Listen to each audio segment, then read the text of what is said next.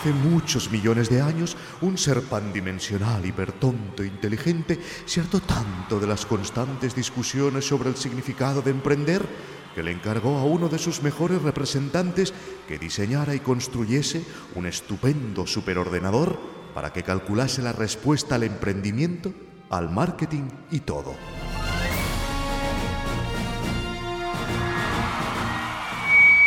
Oh pensamiento profundo, quiero quiero que me digas la respuesta. ¿La respuesta a qué?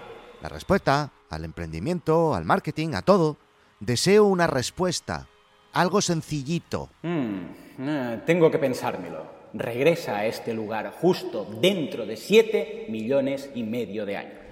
Y aunque parezca mentira, lo hizo. Siete millones y medio de años después, volvió. Para que nos entendáis los del mundillo del marketing que habéis venido a escuchar este episodio, es como cuando esperas los resultados del marketing de contenidos.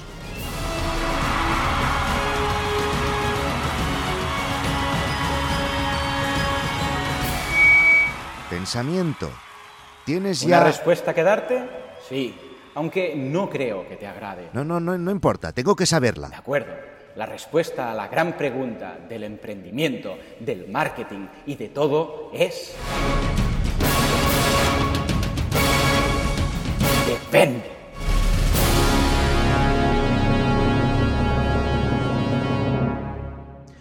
Joan Boluda, bienvenido a No es Asunto Vuestro y gracias por hacer esta tontería conmigo. No, encantado, encantado que, que hayas pensado en mí como este fantástico superordenador, porque, porque la verdad es que me lo he pasado muy bien. Siempre que lo que sea colaborar estas, estas idas de olla, yo encantado de la vida, vamos. Bueno, como la mayoría sabréis, eh, Joan Boluda es consultor de marketing online y además famoso por su podcast Marketing Online. Eh, luego, eh, Joan, ya nos explicarás, si quieres, por qué le pusiste este nombre tan misterioso a tu podcast. Estupendo. Eh, te explico cómo me gustaría que fuera esta conversación, a ver si te Venga, parece bien. A ver, a ver. A ver, en primer lugar, me gusta, no lo hacemos normalmente, no es asunto vuestro, pero me gustaría mm, hablar de ti, hablar de un poco también de tu proyecto. Y esto en la primera parte de la conversación, como si dijéramos, y si después quisieses seguir haciendo de este súper estupendo superordenador y pusiésemos, eh, pudiésemos analizar eh, un poco mi proyecto, Guide Dog, y hablar de cómo lo ves en el futuro, y que por cierto, Guide Dog es un proyecto que tú conoces desde hace mucho tiempo, desde Pues mucho antes de No es Asunto Vuestro. Pues también estaría encantado. ¿Te- ¿Qué te parece? Lo veo estupendo y no te voy a hacer esperar 7 millones de años y medio. Qué ¿eh? bien, muy bien. Lo que pasa es que me temo la respuesta, pero bueno. Eso sí, eso sí que, que te aseguro que algún depende saldrá por ahí. Bueno, oye, eh, ya aviso que Joan es un hombre archiconocido en Internet, por lo tanto, quien esté interesado en una buena entrevista a Joan Boluda, solo tiene que poner entrevista a Joan Boluda en Google y encontrará un montón. Y hoy aquí vamos a hacer lo contrario, ¿vale? Alguna, lo, lo que salga. Oye. Joan, em, esto siempre pasa. Cuando somos niños en clase, eh, generalmente estamos todos clasificados. Siempre hay el más lentito, el canalla, el empollón. ¿Tú qué clase de empollón eras? Muy buena pregunta, pues mira, muy raro, porque depende a los, a los profesores que les preguntes, ah, y, y tengo pendiente hablar de esto en el podcast, pero depende de los profesores que les preguntes, yo era un vago, yo era un fracaso escolar, yo era lo peor. Y depende del profesor que le preguntes, ah, bueno, yo era el, vamos, el... Bueno, lo podríamos decir, el, empollón, el que lo sabe todo, el que mejor nota saca y tal. Todo dependerá de en qué año preguntes o en qué año me tuvo el profesor. Porque yo hice un cambio brutal en un momento cuando pasé de lo que era antes el ESO, la reforma y tal, de tercero a cuarto, del tercer curso al cuarto curso, por varias circunstancias, hice un cambio brutal, empezó empecé a probar, pero vamos, ya te digo, yo suspendía seis asignaturas, siete asignaturas cada trimestre de 12. Y, luego, ah, bueno, ya te digo, ci- circunstancias, cambio de amigos, otros, otras historias, y empecé a probar, vi que se me daba bien y empecé a estudiar y acabé el bachillerato con matrícula de honor. Em, ¿te, te gusta la educación que tenemos en este país? Eh, no, no, no, en general, no, en general, a ver, hay excepciones. eh, esto es una generalización inadecuada, ya me disculpo ante todos los que lo hacen bien, pero en general como está montado, está bastante montado como negocio, ya lo he comentado alguna vez en el podcast, eh, está muy enfocado a, uy, si, si el niño no vale, que no haga la carrera y que haga un FP o que haga un módulo o no sé qué y tal, ¿no? Y los buenos son los que hacen la carrera, los malos son los que no han llegado por nota, no sé qué, y tienen que hacer algún curso cursillo.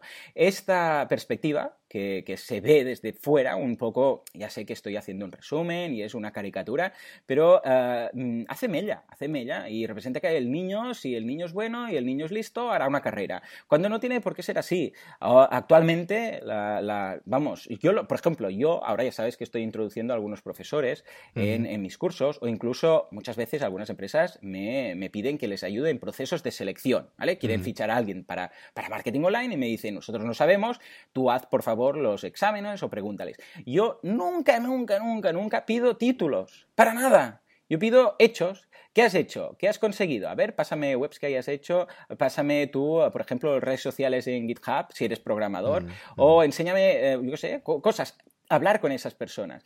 Pero en ningún momento he pedido ningún título. A mí me da igual. Si es un mega crack de, de, programador o un mega crack en AdWords, me da igual que tenga un título, que no tenga un título, que haya hecho una carrera universitaria o que haya hecho, yo qué sé, el FP o, el graduado escolar. Me da igual. Es lo que sabe hacer esa persona. Y todo esto, actualmente, eh, bueno, pues puedes obtener, vamos, pero mucha más eh, validez en una certificación, y esto lo he dicho siempre, por ejemplo, de AdWords o de Photoshop o de eh, HubSpot o de cualquier, porque no, no simplemente de marketing online, que es lo que me toca más de cerca, ¿no? sino de cualquier otra. Por ejemplo, ahora estoy haciendo un tema de vídeo, ¿no? que a ti te, bueno, tú conoces muchísimo el mundo de la producción y te he preguntado incluso algunas cosas.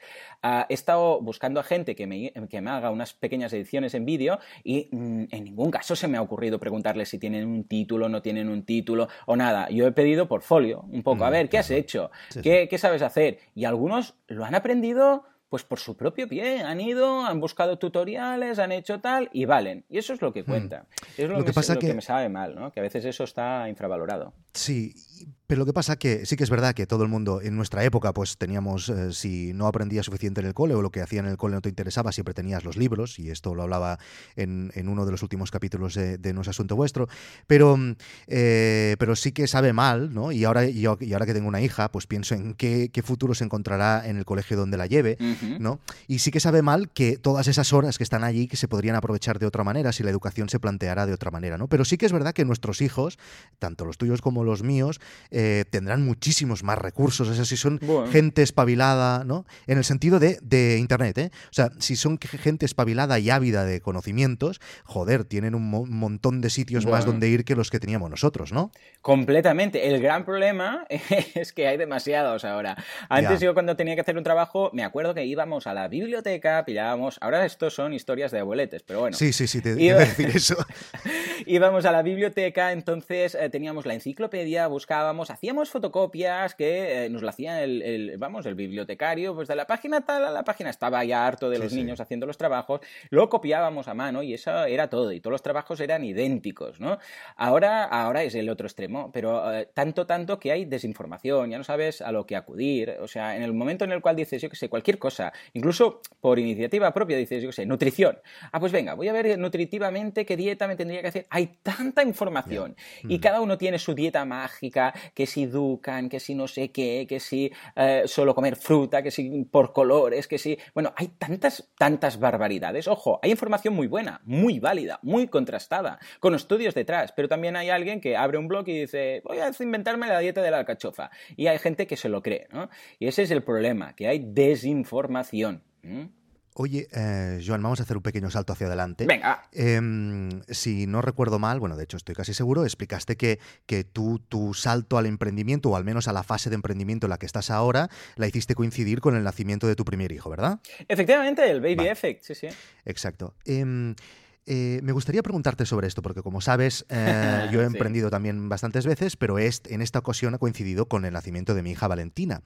Em, y pienso que me gustaría que hablases de esta relación de, haber tenido tu primer hijo con esta fase de emprendimiento, porque yo lo veo como, ¿sabes? Cuando tú, puedes hacer un viaje, por ejemplo, a un país, no sé, a cualquier país, a Filipinas, y ese viaje será de una manera o de otra, depende de con quién lo hayas hecho. Y muchas veces tienes un gran recuerdo, aunque el país no era lo que te esperabas, tienes un gran recuerdo de un viaje porque lo hiciste con una persona que te llenó muchísimo en ese momento, ¿no? Y, y yo tengo también un poco esta sensación, ¿no? De que, de que yo estoy disfrutando tanto de este viaje empresarial porque lo estoy haciendo junto con una nueva personita ¿no? que me llena de una manera brutal. ¿no? Y me gustaría que, que, evidentemente, estas cosas, pues a veces sí que das alguna pista en tu podcast, pero no lo explicas muy así abiertamente. Si no, me pudieras decir algo, los sentimientos que tienes uh, alrededor de esto que te acabo de decir completamente sí, sí, sí, todo, coincido en todo. De hecho, uh, bueno, uh, ya sabes que lo que comentas tú fue cuando uh, decidimos ir a por el niño que, que, pensamos, a ver, vamos a hacer un poco de números y precisamente vimos cuando que no salían los números con el sueldo, dices, bueno, con este sueldo, mmm, un hijo, además mi mujer en ese momento eh, estuvo, pasó por un ERE y se quedó sin trabajo, pues no cuadraban. Yo tenía un techo eh, económico y dije, esto no puede ser, necesitamos más dinero. Como eh, echando números vi que el sueldo no me lo iba a pagar nadie, dije, pues tenemos que emprender. O sea que gracias a mi primer hijo, que ahora ya tiene cinco años, Jan, fue, uh, vamos, fue lo que decidió, el factor que decidí, uh, entre otros, pero fue un factor, bueno, fue muy importante dentro de la decisión, emprender, porque dije, uh, y, y, además que sabía que no iba a ser el único, sino que iba a tener más, ¿no? Ya voy por el tercero en estos momentos. O sea que sí, que completamente, eh, todo el rato, todo, incluso durante el embarazo, embarazo, que durante el embarazo, quieras que no, pues también vas gestando la idea, mientras mi pareja, mientras Laura iba gestando la idea, eh, digo, el, el, niño, pues yo iba gestando la idea, ¿no? En este caso, uh, pues uh, ves ese paralelismo, ¿no? Y dices, bueno, pues mira, va de nada, de una pequeña idea, pues el tema va creciendo, cada vez lo ves más claro, y después cuando nace, pues una vez más, tú te sientes responsable por partida doble, te sientes responsable porque tienes un niño, un hijo, una hija, y porque tienes una empresa y que sabes que tú tienes que traer el dinero a casa. Uh, eso es lo que siempre he dicho de quemar las naves, dejar el trabajo o incluso involucrarse a un gasto superior, ¿no? Cuando dicen, no, es que yo lo monto, pero aún no me he dado de alta y no sé qué, y entonces, eh, malo, ¿no? ¿Por qué? Porque como no tienes obligaciones, bueno, pues si vas tirando, si no ingresas, o si tienes ya un trabajo a media jornada, vas tirando de ahí y tal. Pero el momento en el cual tienes que pagar tus autónomos, eh, al gestor que te hace las cuentas, los impuestos y tal, o en este caso, una boca más que alimentar, dices, es cuando dices, no, no, eh, me tengo que poner, me tengo que poner y tengo que tirar adelante, porque si no, bueno, eh, es salirse de la zona de confort, es lo que hablamos siempre. Cuando tú te sales de la zona de confort, tiene que estar justificado, tiene que haber alguien o algo que te haga salir, si no, ¿para qué sales? Entonces, ¿qué es? Claro, si se tiene que salir, se sale, como dice aquel, pero, pero salir, salir por pana... salir es tontería. Bueno, pues esto es lo mismo, cuando dices, eh, eh, no, no, no, eh, que la leche en polvo cuesta un pastón, porque cuesta un pastón y además el cochecito y el no sé qué y el no sé cuántos y sí que hay la familia que te ayuda, pero vamos, no vas a estar viviendo de la familia, ¿no? Y dices, no, no, no, eh, esto tiene que tirar para adelante porque tengo estos gastos.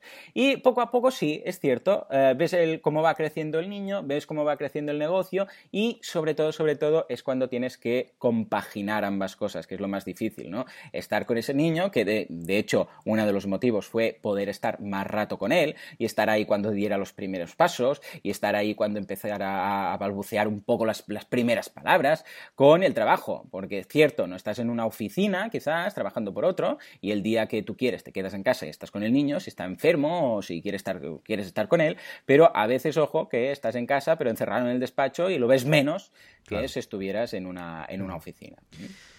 Oye, eh, vamos a avanzar un poquito más adelante. Ahora creo que solo un par de años. Mm. Y es, ¿te acuerdas del momento exacto en que decidiste empezar el podcast Marketing Online?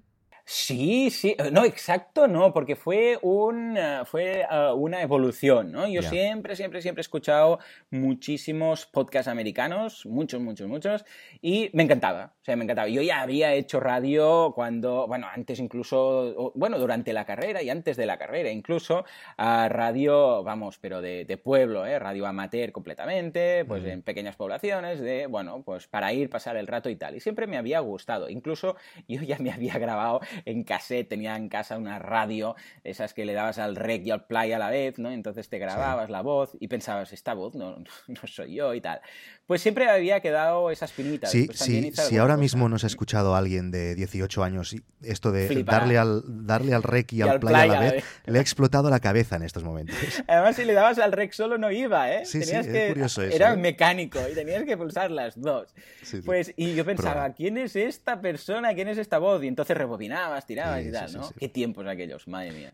Pues el caso es que, y después hice radio normal, convencional, pero bueno, fue eso, ese momento de poco a poco decir, yo debería hacer un podcast, yo debería hacer un podcast, yo debería hacer un podcast, y llegó el mes de mayo y no sé, pues mira, debería llegar la primavera y dije, tengo que empezar ya, porque, o sea, no puede ser que no esté haciéndolo y le dio una nueva dimensión completamente diferente a, tu negocio, ¿no? El podcast. Sí, sí, completamente. Sí, sí, de hecho es la mejor fuente de captación de clientes que he tenido en la vida. Yo hacía años, cinco o seis años que estaba escribiendo en, el, en mi blog y sí, me iba bien, yo captaba a mis clientes, no tenía problemas en ese sentido. No fue de la urgencia de decir, no tengo clientes, Dios mío, no. Yo, por suerte, desde que me establecí por mi cuenta, ya el primer mes ya, ya superé mi sueldo. O sea, que en ese sentido estoy muy contento porque, vamos, a base de esfuerzo y a base de muchas visitas y de caminar mucho y de llamar a muchas puertas y de muchas técnicas que he comentado ya en, varias ocasiones en el podcast, bueno, pues me hice mi cartera de clientes y todo muy correcto. Y vamos, eh, eh, ojo, y también la ayuda de varios freelance que ya estaban ah, montados por su cuenta, que me daban mucho ánimo. ¿eh? Me decían, Joan, ponte por tu cuenta que vas a ganar más dinero, créeme, tal, tal. O sea que muy bien. Pero fue algo que yo pensaba que iba a ser completamente complementario. Yo, entre tú y yo, el podcast lo hice por pasármelo bien. Ya. Simplemente porque me gusta hablar y se, me nota. Pues no lo hubiera dicho nunca. ¿eh? No, no, ¿verdad? ¿Qué crees que estarías haciendo hoy en día? ahora te pido que te imagines, ¿no? ¿Qué, qué estarías haciendo hoy en día? ¿Cómo crees que sería tu negocio si no hubieras comenzado el podcast? Buah, pues estaría ah, tirando de coche muchísimo más, haciendo muchísimas más eh, reuniones físicas y ah, peleando mucho más ah, a nivel comercial. En cambio ahora no, porque el podcast no deja de ser marketing de contenidos, ya sabemos que es muy bueno y tal, pero vamos, eh, hace que no tengas que captar a nadie, o sea, nunca más he tenido que volver a, hacer llamadas, a buscar clientes, a nada, simplemente tienes que dar, y esto lo, he comentado varias veces, incluso en los, que están suscritos a los, a, los propósitos de Año Nuevo, que cada mes hacemos un propósito y tal, un día hablábamos de la captación, y ese mes dedicamos eh, solo los correos, unos correos que enviamos y tal, solamente a hablar de captación. Ah, y ahí eh, comentaba que la mejor captación es no ir a captar, es simplemente dar cosas, dar información, dar conocimientos, transmitir, y ojo, te vas a crear sin, sin quererlo, te vas a crear, vas a ser una voz de referencia, nunca mejor dicho, por el tema del podcast, y la gente cuando, te cuando necesiten a alguien van a acudir a ti. Es que simplemente, es que es así. No, eh, ojo, y sobre todo, no, no tienes que ser push, o sea, no tienes que ser pushy o no tienes que ser excesivamente. Es que de hecho, yo, mira, fíjate, en mi podcast, en la vida, en la vida, desde el primer capítulo hasta el último que he hecho, nunca, nunca, nunca he vendido mis servicios de consultor. Nunca. Yo sí que tengo la CTA más que conocida de mis cursos y tal, pero mis servicios como consultor nunca los he dado. Pero ya se entiende. Yo hablo de casos de éxito, yo hablo de ah, cosas que le han pasado a clientes. La gente ya sabe que soy un consultor. No hace falta ir a decir, y mira y tal, y esta es la oferta, y esto cuesta tanto. No. Quien le interesa, me escucha y estupendo. Y tiene mucho valor con lo que escucha, porque dice, ah, pues mira, esto que, esto que ha dicho Joan, pues esto yo lo puedo aplicar. No, no en todos los casos. O simplemente algunos me escuchan, tú me habías comentado alguna vez, te escucho y hay cosas que no puedo aplicar por temas de plugins y de software que no utilizas, pero hostia, me, mantiene despierto, ¿no? Bueno, pues esto es lo que yo busco. Y ya está, no quiero nada más a cambio, que la gente, bueno, sepa algo nuevo que no sabía antes de empezar, o al menos tengan esa nueva idea. Y a partir de ahí, todo ya surgirá. Cuando haga falta que eh, esas personas busquen a alguien, entonces seguramente, no sé si me van a contratar a mí o al menos, pero eso seguro, como mínimo, me van a preguntar. Ahora te voy a hacer una pregunta que creo que es un poco más difícil de responder. Pero te voy a dar una facilidad que es que no hace falta que me la respondas hasta luego de tres preguntas más. O sea, yo te voy a hacer la pregunta. vale, muy bien. Pero va a quedar ahí en el aire y luego te voy a hacer tres preguntas más y luego de la tercera me tendrás que responder a esta pregunta, ¿de acuerdo? muy chulo. ¿Podrías decirme algo sobre tu podcast o sobre tu proyecto que no hayas explicado nunca? Mm, muy bien. Siguiente pregunta. Venga, va. Eh, ¿Cuántos tatuajes tienes? Ninguno. es una No, no, yo tatuajes, para nada. Yo, eh, bueno, como sabes, soy muy... Soy vegano, soy muy... En este sí, luego quiero hablarte sobre eso. Vale, vale, estupendo. Soy muy ah, natural en, todo, intento siempre, vamos, no comer comida procesada y en mi cuerpo me gusta, pues, no alterarlo en ese sentido, ¿no? Y siempre he pensado, un tatuaje y luego, ¿qué hago con ese tatuaje si me canso? Y ese tatuaje, ah, ¿de qué lo tatúo? ¿Qué es tan, tan importante? Algunos podrán decir los hijos. Bueno, bueno, pues seguramente si en alguna ocasión tuviera que hacerme un tatuaje sería algo relacionado con, mis hijos, ¿no? Mm. Pero ah, aparte de eso, nunca he encontrado algo que digas, mira, es que esto mm, vale, o sea, se merece ser tatuado, en ese sentido. Mm. Ok. A ver, esta te va a gustar. Ahora imagínate que los días tuvieran cuatro horas más. Oh, muy bien. ¿A qué las destinarías? Pero no puede ser las cuatro horas a la misma cosa. O sea, cada hora tiene que ser una cosa. Ah, vale. Entonces es más fácil. Sí, hombre. Ah, bueno, yo, yo cuando sumo las horas del, día, ah, vamos, yo, yo, diría que me salen más de 24. No sé qué hago, pero vamos, yo creo que me salen más. Yo creo que dormir menos, ¿eh? es eh, muy fácil. Sí, eh, mira, sería una opción. Pues mira, ah, una a dormir, precisamente que comentas esto. Muy bien. Porque creo que el descanso es algo, vamos, clave, siempre. ¿Qué haría? No dormiría una hora más durante la noche, porque, porque durante la noche es que yo me despierto a las cuatro y media, ya lo sabes, pero me despierto solo. Yo no tengo el despertador, es que simplemente mi cuerpo se despierta. Lo que sí que a veces valdría la pena echarse una siesta. Eso sería estupendo. Sería un punto de, vamos, porque hay un antes y un después. Una hora es excesivo, lo reconozco, pero me gustaría poder hacer, no sé, 10 minutitos o algo así. Pero vamos, vamos, a, vamos a optar por descansar, ¿vale? Ah, otra sería estar con mis, eh, con mis, eh, con mis críos, sin ningún tipo de duda, o sea, mm, clarísimo. Y es lo que yo, ojo, una cosa muy interesante es que yo cada noche y no sé si te va a pasar, pero yo quizás soy demasiado exigente, pero yo cada noche me suspendo a mí mismo como padre. ¿A qué me refiero? ¿Que no he estado con mis hijos? Sí, sí que he estado con mis hijos, evidentemente. Cada día miro estar lo máximo que puedo y lo mejor que me lo puedo combinar. Pero cuando ya ah, eso típico que te pasas por la habitación, los ves ahí durmiendo y tal, y te los miras ahí cuando están en plan angelito, ¿eh? cuando no están en plan guerrero, y piensas, ay, ¿ves? Podría haber estado un rato más. ¿eh? Cuando me ha dicho, papá, no sé qué, que quiero pintar y tal, o cuando me ha dicho, no sé qué, mm, yo sé, ayúdame a hacer esto o lo otro, y has dicho, espera que acabo este correo, o espera que tengo que hacer un Skype, o espera que no sé qué, Ahora, que en ese momento tú lo veías como que estoy trabajando, es, tiene prioridad. Cuando llega la noche y lo ves dormidito y tal, a ver, tú, en tu caso aún no seguramente no te reclaman tanto y no te pide, ¿no? Tu hija. Bueno, pero de alguna forma, ¿no? Yo es que soy muy, un tío muy apetecible, entonces eh, todo el mundo quiere estar conmigo. Pues mira, será eso. Pues ya verás cuando empiezas a pedirte, papá, ¿por qué no pintamos eso y tal, no? Y después por la noche, eh, ostras, podía haber estado un poco más. Bueno, pues esa hora extra ahí. La, hora, a la otra hora con, mi mujer, perfecto, o sea, porque cada vez nos vemos menos y tenemos que ah, calendarizar eh, quedadas. O sea, por ejemplo, los martes vamos a comer juntos, ¿no? Y ya lo hemos calendarizado, lo hemos puesto en el Google Calendar compartido, ¿no? Y venga, nos vamos a comer juntos y nos vamos los dos solos y nos vamos por ahí y tal. O porque es que si no, ¿sabes qué pasa? Que acabas llenando todo el día, sobre todo cuando, cuando emprendes, ¿no?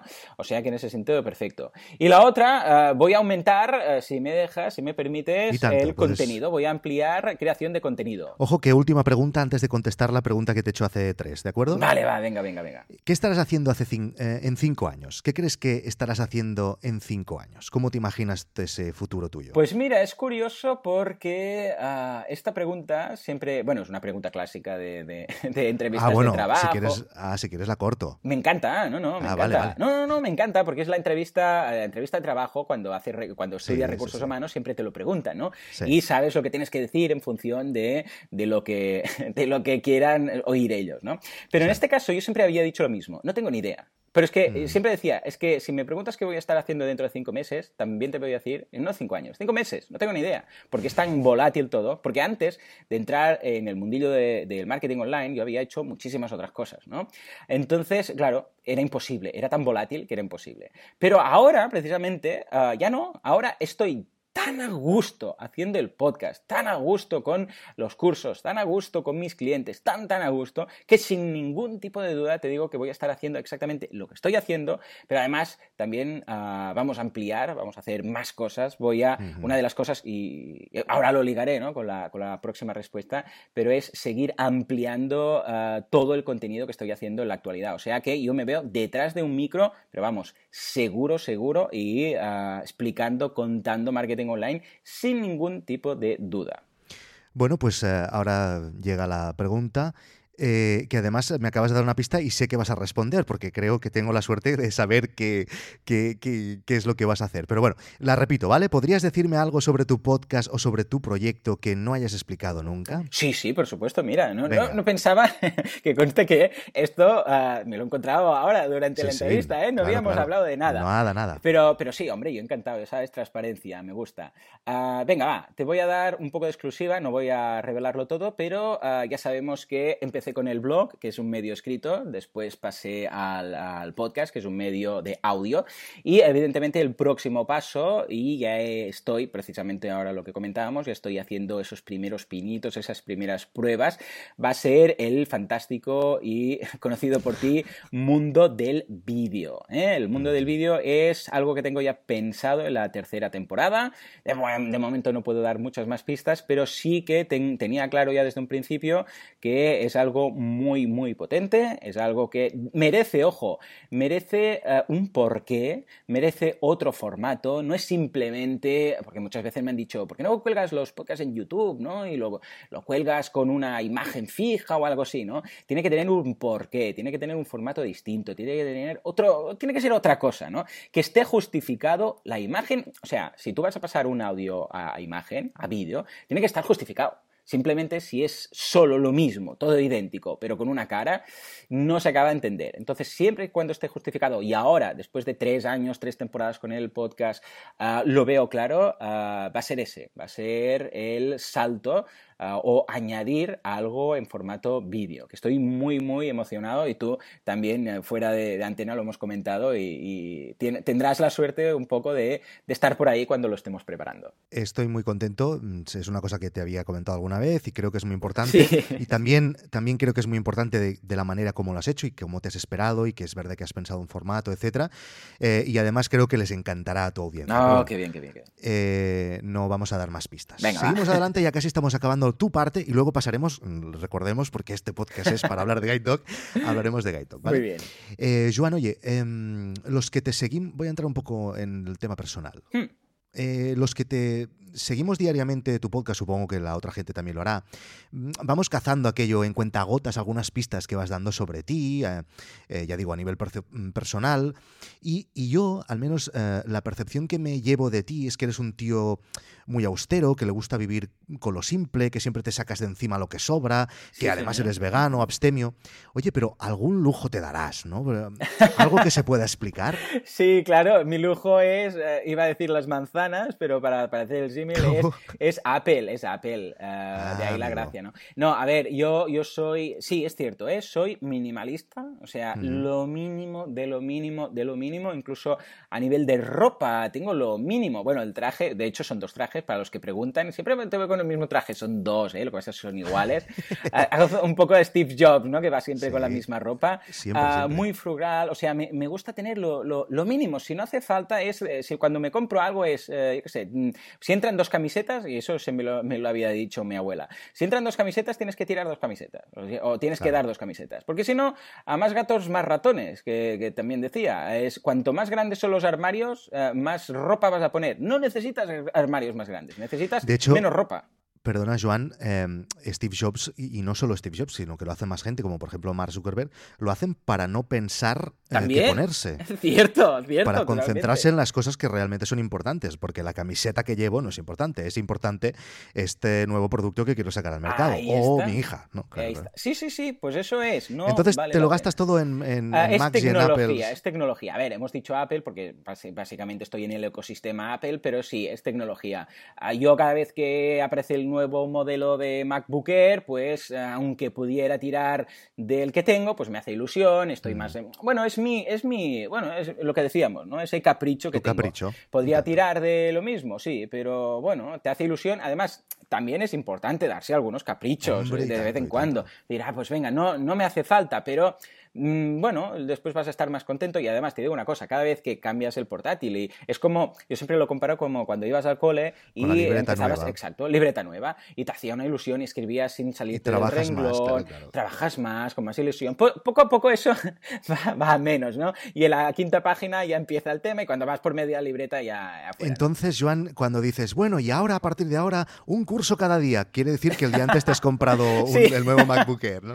Efectivamente, sí, sí. Bueno, de hecho, eso me pasó con el MacBook y de hecho fue por culpa tuya, porque yo estaba pensando, bueno, no me hace falta este ordenador, no me hace falta este ordenador, no me hace falta este ordenador, incluso lo fui a ver y tal, hasta que hablé contigo y me dijiste, ya me ha llegado, es el futuro, Joan, es increíblemente bueno, qué bien se escribe, qué tal, qué tal, no sé qué, y, entonces, mm, bueno, pues caí, ¿no? Y cual serpiente y la manzana, pues me hiciste morder otra vez y caí en las garras del MacBook, ¿no?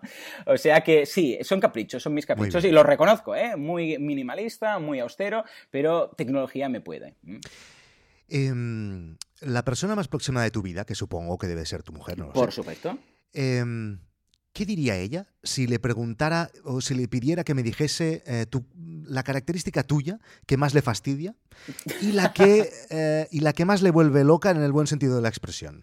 Bueno, ah, pues mira, ah, por, lo tengo bastante claro. ¿eh? Ah, sí, lo, malo sería que trabajo demasiado, está clarísimo, que trabajo demasiado, que estoy todo el día pensando en el trabajo, si no estoy escuchando podcast, si no, incluso voy por casa a veces, yo siempre estoy escuchando algún podcast, ¿no? Y estoy escuchando un podcast y estoy o sea, en la cocina, lavando los platos, haciendo alguna cosa, lo que sea. Entonces, igual resulta que mi mujer me está, me está hablando desde la otra punta de la casa o está ahí al lado y me, me va comentando cualquier cosa. Pues claro, resulta que ah, viene y cuando se da cuenta que estoy con los cascos es, pero bueno, voy a tener que pedir hora al final para hablar contigo, siempre conectado, siempre con el podcast, siempre con todo. O sea que en ese sentido está clarísimo que iría por ahí. Y por otra parte, ah, también es un poco el revés de la medalla, pero también va muy relacionado, y es la parte positiva, mi optimismo, mi energía, mis ganas de ayudar, mis ganas de hacer cosas. Siempre, por ejemplo, que hay alguna comida familiar o estamos con amigos y alguien, hostia, pues tiene un problema de decir, ostras, que mira, me he quedado sin trabajo, o mira, esto no me acaba de surgir, o ahora me viene en mente un caso en el cual ah, estaba con mi, con mi, con nuestro primo, bueno, el primo de mi mujer, ¿no? ¿Pongo música de Perry Mason? Venga, por ejemplo, pues sí, sí, sí, ponla de fondo, venga. Estábamos, eh, estábamos en, en, una comida familiar cuando el primo de mi mujer eh, soltó la frase, eh, me he quedado sin trabajo y no sé qué hacer. Bueno, pues un poco eso es lo que pasa, ¿no? ¿Y qué me sale de dentro? Me sale ver el diamante en bruto, porque todos tenemos algo, todos tenemos algo en el fondo que sabemos hacer bien. Y veo el diamante en bruto, en este caso su primo, el primo de mi mujer es un mega crack dibujando, ¿no? Es un diseñador y sabe muy bien dibujar. Y yo estoy seguro que si supiera, es que yo siempre pienso lo mismo, si esa persona con lo que él sabe hacer, supiera lo que yo sé hacer, o al revés, yo supiera hacer, dibujar como él, por ejemplo, yo me estaría ganando la vida online haciendo esos dibujos. Sé que se puede, sé que se puede, y no me puedo estar, no me puedo controlar de ir y decirle, es que, mira, ves por aquí, haz esto, haz lo otro, mira este recurso, mira esta persona que hace esto, que es como lo que haces tú, pero él está financiándolo a través de esto. Esto es que me sale dentro. Y ojo, muchas veces tengo que morderme la lengua, ¿eh? pero también es la parte positiva. Sobre eso te quería preguntar, eh, porque a veces tengo la sensación, o a veces pienso escuchándote, y, esto te lo digo con la mejor de las intenciones, ¿eh?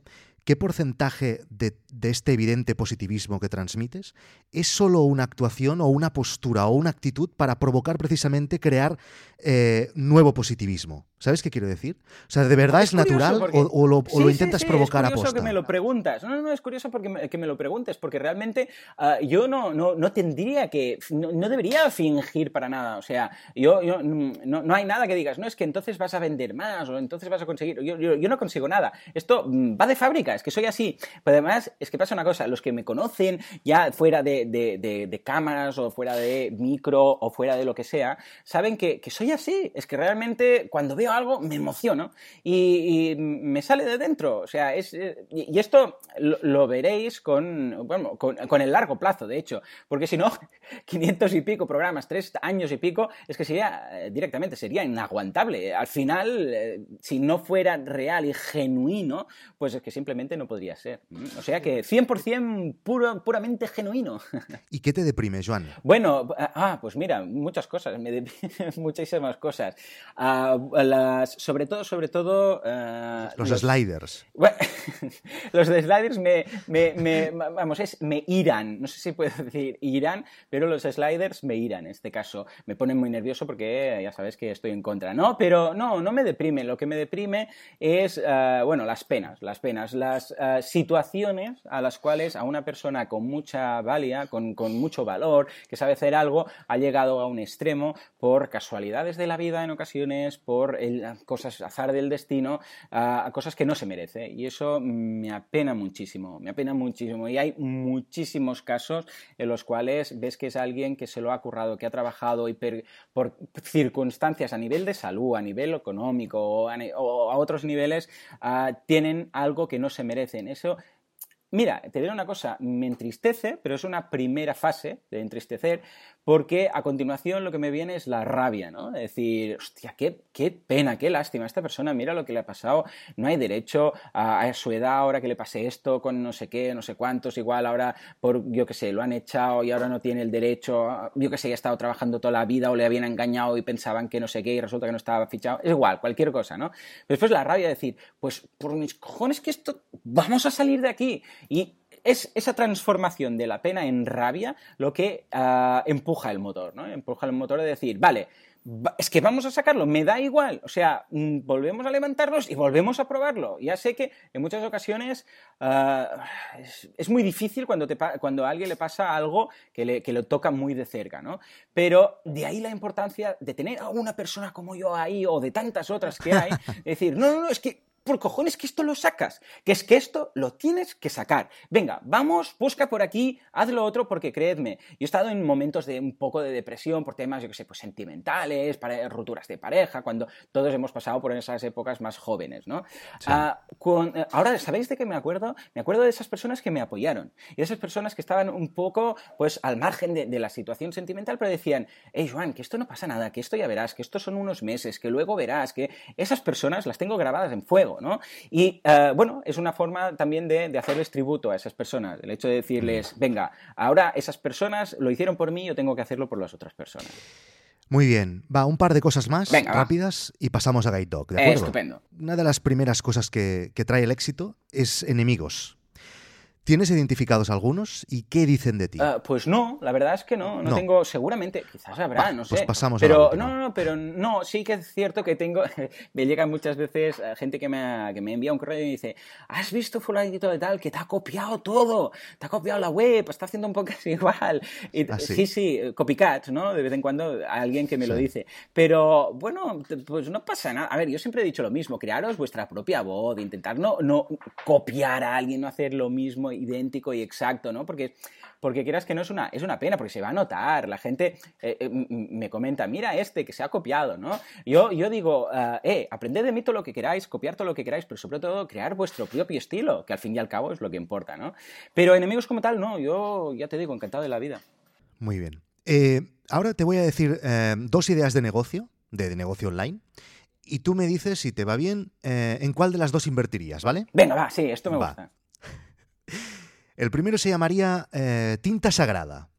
Y se trataría de llegar a un acuerdo con algún monasterio, eh, lleno de monjes, claro, como los, lo que monasterios. Eh, y evidentemente los, monjes pues tienen mucho tiempo libres. Y entonces les diríamos que se dedicaran a rellenar cartuchos de impresora. Esto les encantaría porque ah, mientras están haciendo ese trabajo pues pueden rezar, ¿no?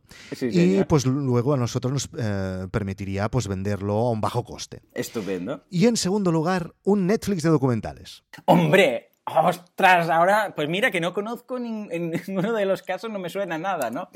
Pero yo sin duda alguna ah, haría el Netflix de documentales. Y lo tengo clarísimo. Bueno, ojo, Lo de, los, lo de los monjes me tenías, ¿eh? O sea, ya te lo compraba. Tienes ¿eh? mucho ojo porque, aunque parezca una tontería, es un negocio de verdad. Ahí está. Ahí que está. lo creó un tío que se llama Father Bernard McCoy y que el primer año ya facturaban 2,5 millones de euros. Casi nada, casi Quería nada. engancharte por ahí, ¿Eh? pero ya veo no, que no, no, yo lo he visto muy bien, entre otras cosas porque, a ver, si las monjas pueden hacer, ah, vamos, pues Claro, eh, eh, magdalenas. las magdalenas y Claro. galletas y no sé que qué. venden en eh, el gourmet del corte inglés, eh, y que va- cuestan una pasta, que le gustan a mi mujer y me tiene con esas magdalenas, pero bueno. efectivamente, efectivamente, pues, eh, ¿por qué no podrían rellenar cartuchos de tonta? Escucho, claro que, Claro sí. que sí. Pero, ¿por qué no lo haría y optaría por un Netflix de documentales? Sí, venga, Por- va. Así, ¿Qué piensas de aleatoriamente. Guide ¿eh? Por, básicamente, por la, por la escalabilidad, porque es algo digital, es algo... De hecho, hay un capítulo del podcast que se llama Constantes, ¿vale?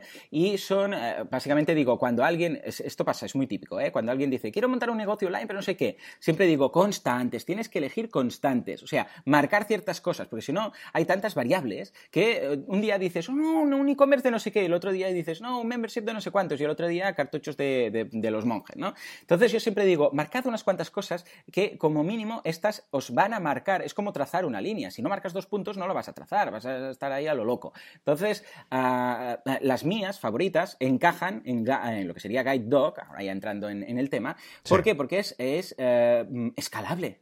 Es totalmente escalable. ¿Netflix es escalable? Por supuesto que es escalable. Se te apunta hoy un, o una persona, se te suscribe hoy una persona, hoy se te suscriben un millón de personas. Bueno, tu nivel de alegría evidentemente va a ser distinto, pero ah, tu trabajo va a ser el mismo. O sea, Sí, sí. como mucho vas a tener que llamar al, al proveedor de hosting y decirle, eh, escucha, amplía esto porque aquí esto va cañado, ¿no? Pero fíjate, en cambio, con los cartuchos de, de tinta, bueno, pues vas a tener más gastos, vas a necesitar más monjes, un monasterio, ampliar el monasterio, por decirlo así, vas a necesitar más gastos de estructura, vas a tener que, eh, evidentemente, más sueldos, pagar más sueldos. Claro, todo eso hace que sea menos escalable. ¿eh? La escalabilidad es eso, la capacidad de crecer sin tener que aumentar esos gastos fijos, ¿no? Pero es que además, los cartuchos, de momento, hasta que no entremos en la era Star Trek, vamos a tener que enviarlos físicamente. Es decir, se va a tener que enviar por correo. Y venga, cada vez que te hacen un pedido, eh, envíalo, ¿no? Mira, esto es muy fácil. Te, te pongo un ejemplo con, ah, con mi caso y el de mi mujer. Cuando alguien se suscribe a mis cursos, yo oigo en mi móvil, tengo una aplicación y hace kichicling, ¿vale?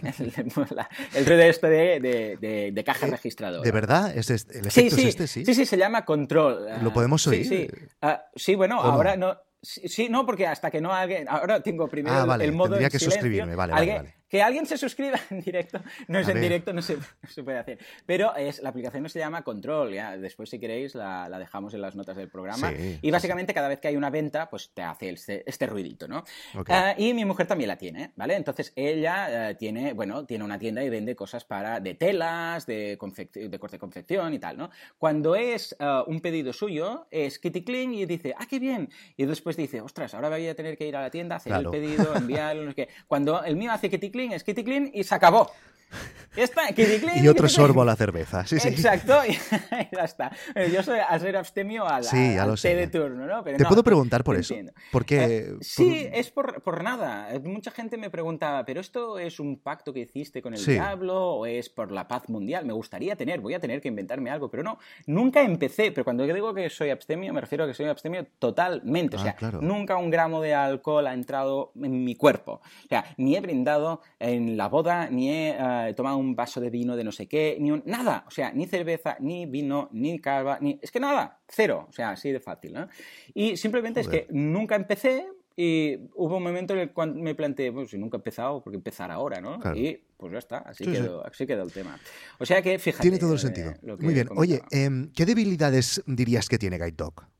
Bueno, ah, el gran problema, pero que mm, hablando antes fuera de antena, ah, me ibas comentando y tal, es ah, el tema de los permisos, ¿vale? De hecho, Netflix Mm. incluso se lo está encontrando. ¿Cuál es el problema tú cuando investigas Netflix y vas a preguntar y a la gente? Porque yo lo he hecho, ¿eh? he preguntado a la gente cuando sa- salió Netflix. Estudié los precios del bueno, el feo y el malo, lo de los dispositivos, tal, y fui a preguntar, ¿no? Y bueno, había dos cosas que tenían en contra. Primero, porque aquí en España somos muy cutres y la gente se da de alta el primer mes con una tarjeta, el segundo mes con otra tarjeta, que es gratuito, ¿no? El primer mes, y se van ahí gastando todas las tarjetas que tienen. Y somos un poco así, ¿no? Pero por otra parte, el tema de ah, los derechos. Ah, cuando tú preguntas, es ah, lo que te dicen básicamente es es que no hay tanta cosa, o es que lo que hay tampoco hay las últimas temporadas, o es que no, ah, no eh, colocan nuevas, cosas nuevas con suficientemente frecuencia. Ojo, esto no depende de Netflix, no es que Netflix diga, bueno, va, eh, voy a poner esto, voy a poner lo otro. Esto es que lo que pasa es que tienes que negociarlo y ya queda fuera de Netflix. Ojo, que es parte del core business, porque es parte de, eh, claro, tú que estás dando, en tu caso documentales, ¿no? En el caso de Netflix, pues bueno, televisión, cine, etcétera, ¿no? Series. Ah, es, es tu core. Y ojo, no lo controlas tú. Ese es ese punto que dices, yo mis cursos, yo los controlo. Yo decido, bueno, es la audiencia pues, a través de votación y yo creo un curso o yo me busco un profesor muy crack en algo y le digo que haga un curso sobre eso. Yo creo el contenido. Ojo, ¿qué está haciendo Netflix ahora? Está creando sus, bueno, ahora y hace un tiempo, está creando sus propias, ah, sus propias series, ¿no? ¿Por qué? Porque es una forma de asegurarse de decir, eh, ¿sabes qué? Yo me voy a asegurar el, origen de todo esto. Y en el caso de Guide Dog pasa lo mismo, ¿no? Tú tienes que, de momento tienes buena recepción y te felicito por eso y tal, pero tienes que depender de los permisos de todos los directores y los que tengan los derechos de documentales. Y no siempre va a ser tan fácil. Antes fuera de antena hablábamos de que te decía, hey, mira este documental que a mí me encantó, a ver si lo colocas, porque yo, vamos, seré un forofo de esto. Y me decías, ostras, va a ser muy difícil porque tú ya conoces quién lo tiene y tal, va a ser muy difícil que me lo den. O sea, ese sería mm. el gran, vamos, talón de Aquiles. Sí, sí, tienes toda la razón del mundo. Em, sí que es verdad que eh, la industria hasta ahora, la de los documentales y también la del cine, em, es un poco chapada a la antigua y, hay muchos documentales que tienen unos contratos mm, que no tienen ningún sentido en el mundo global en el que vivimos.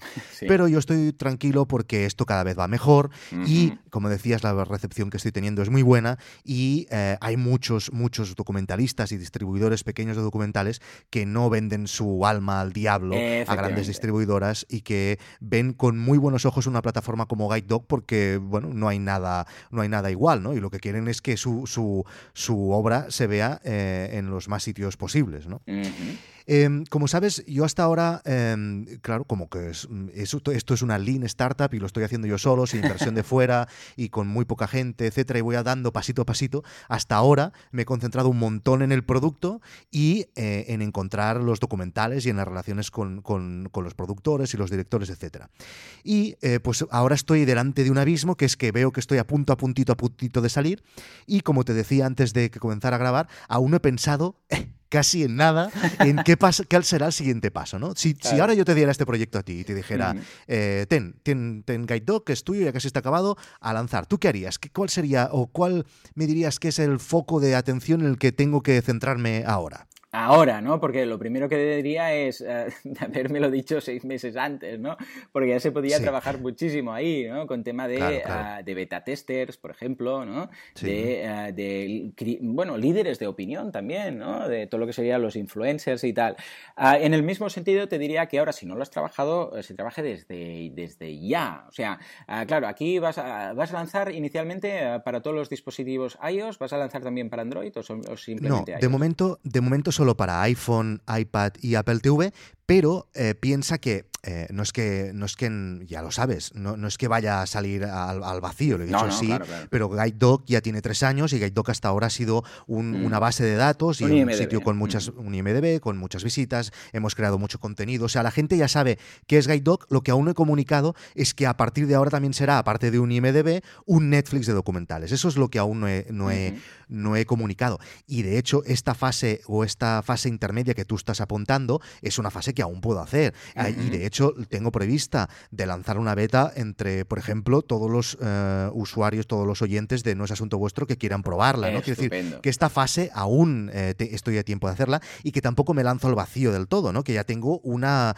base, una comunidad de amantes de los documentales muy grande y que además yo estoy teniendo muchas relaciones con, por ejemplo, el otro día tuve eh, una reunión muy importante con, esto no lo he dicho en No es Asunto Vuestro, con uno de los, de los festivales de documentales más prestigiosos del mundo, que han recibido con los brazos abiertos la plataforma y que, quiero decir, yo voy haciendo también mucho networking en este sentido. O sea, tampoco pienses que me estoy lanzando en, no, totalmente no, lo conozco, evidentemente. Ah, y, bueno, de hecho, todo lo que has hecho es, fabuloso, porque básicamente has creado contenido durante tres años. Y eh, bueno, a ver, supera la ficción, no tiene tres años, pero ¿cuánto, cuánto tiene? bueno, pues ya un año y medio, yo creo que tiene. medio, o sea, que está genial. En ese sentido, lo has hecho perfecto en cuanto a IMDB, ¿no?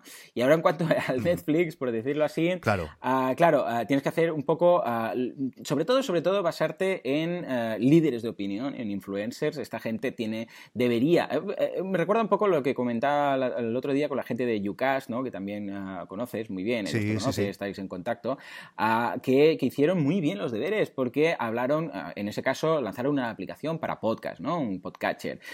y antes de, evidentemente, antes de lanzarlo, lo había probado todos los eh, grandes podcasters para, para que lo probaran, para que les dijeran a ver lo que veían. Toda la gente que tiene una voz, y nunca mejor dicho, en este caso, ¿no? La voz y una audiencia, uh, porque lo probaran. ¿Y eso qué, qué, consigues con eso? Es lo que siempre decimos, ese proceso de co-creación con otras personas, que aunque solo su parte de co-creación solo haya sido decirte, mira, esto lo cambiaría, esto haría aquí, esto haría lo otro, ya se sienten partícipes. Es el efecto IKEA que hemos comentado muchas veces, de cuando tú montas el mueble, le das más valor de lo que tiene en realidad, porque de alguna forma has contribuido.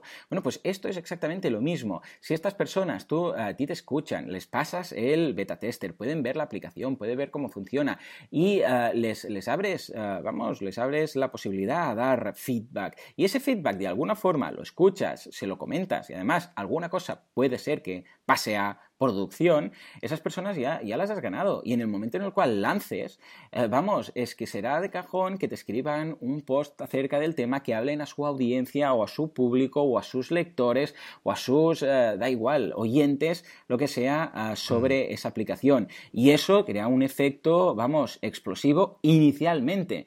Y esto es una de las otras cosas que deberías intentar apuntar. Esos primeros días tienes que darlo todo. Es un poco como la campaña de crowdfunding, pasa lo mismo. El primer día puedes lograr, y esto estaría genial, las primeras posiciones de los rankings. Que ojo, no lo son todo. Esto es una maratón, pero ayudan. Es salir como los, como los atletas, ¿no? Salir con, con tracción o sin tracción. ¿eh? ¿no? Con, los, antes que tuvieran, no sé cómo se llama, pero los cacharros esos, ¿no? Donde crean la tracción con, los, eh, con las zapatillas deportivas, ¿no? Pues lo mismo. Si no tuvieran eso y tuvieran que salir directamente sin poder eh, hacer la salida como tal, pues claro, eso, esa tracción inicial la perderían. ¿no? O sea que sería una pena.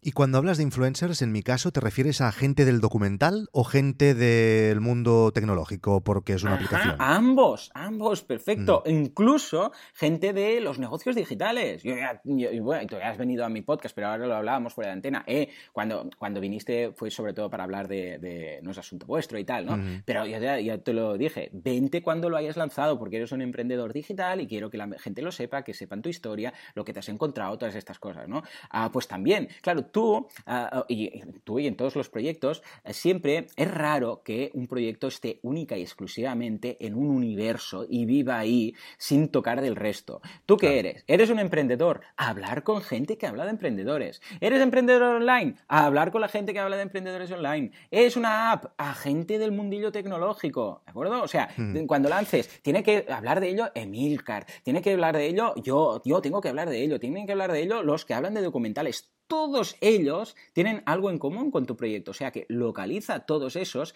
ya te digo, ¿eh? que es intersectorial, por decirlo así, y en todos ellos vas a encontrar posible público.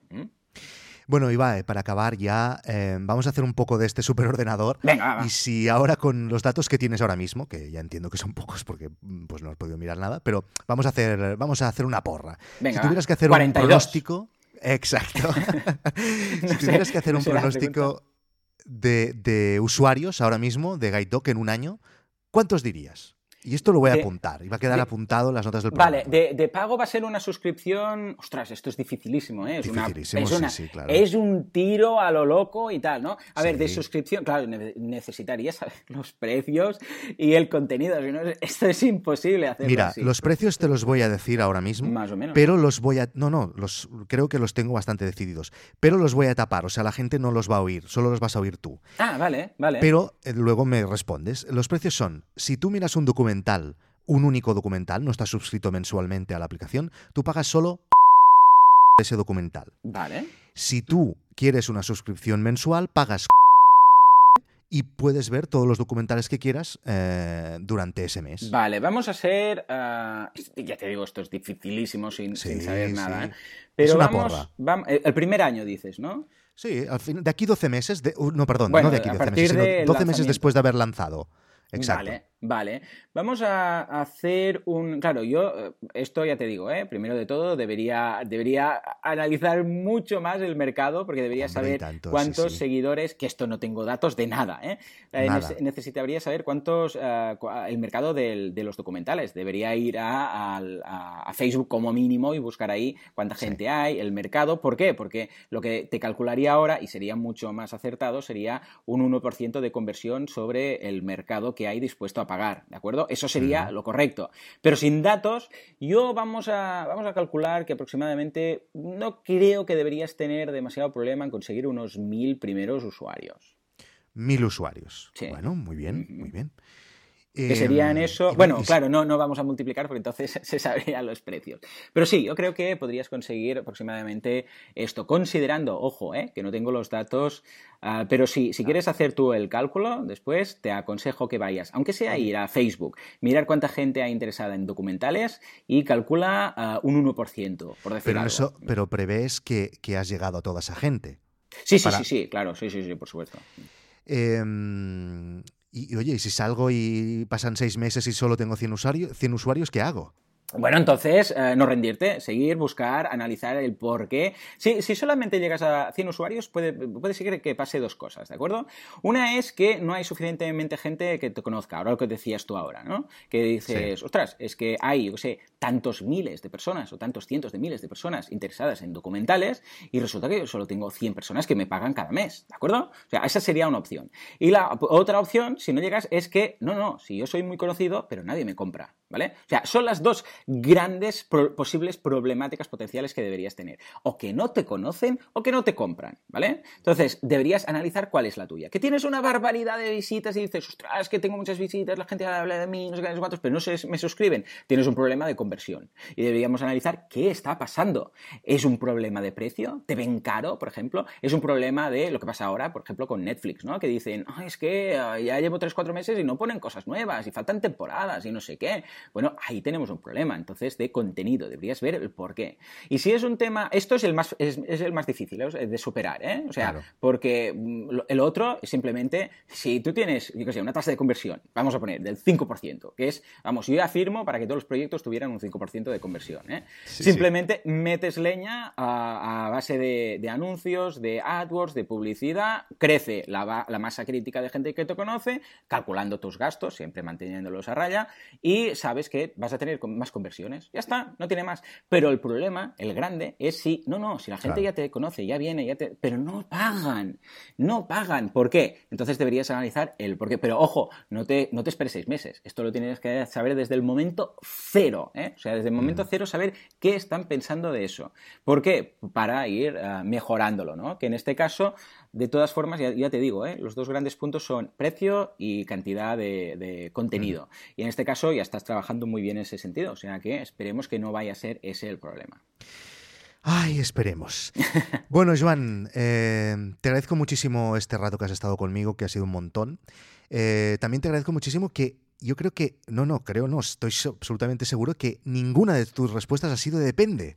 Es Y verdad. Mira Estoy que lo habíamos contentísimo, porque pensaba, madre de Dios, cuántos dependes me van a caer hoy. Está, mira, he estado no, no. muy tentado de decírtelo eh, en la última, en la de Sí, ¿no? los usuarios. Pero me he mordido la lengua y he pensado, no voy a hacer el depende porque eh, ya hemos, ya hemos dicho que íbamos a intentarlo. Pero sí, sí, eh, hubiera sido un gran depende ahí.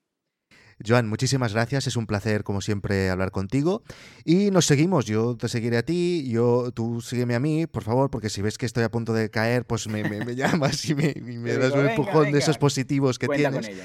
Y, y nada, un abrazo y gracias por, por haber venido ya. No es asunto vuestro. Un ¿de acuerdo? placer, ¿no? Nada, a ti por invitarme, ha sido una, una gozada tenerte aquí. Bueno, de, tenerme, que me Tenernos tengas en aquí. Skype juntísimos. Ahí, exacto. ahí está, ¿no? Porque ya te digo, ah, me lo he pasado muy bien y siempre que, que, quedamos para charlar un rato, vamos, saco mucho, mucho de, de bueno y de nuevos conocimientos y paso un muy buen rato. Ok, Joan, un abrazo. Igualmente.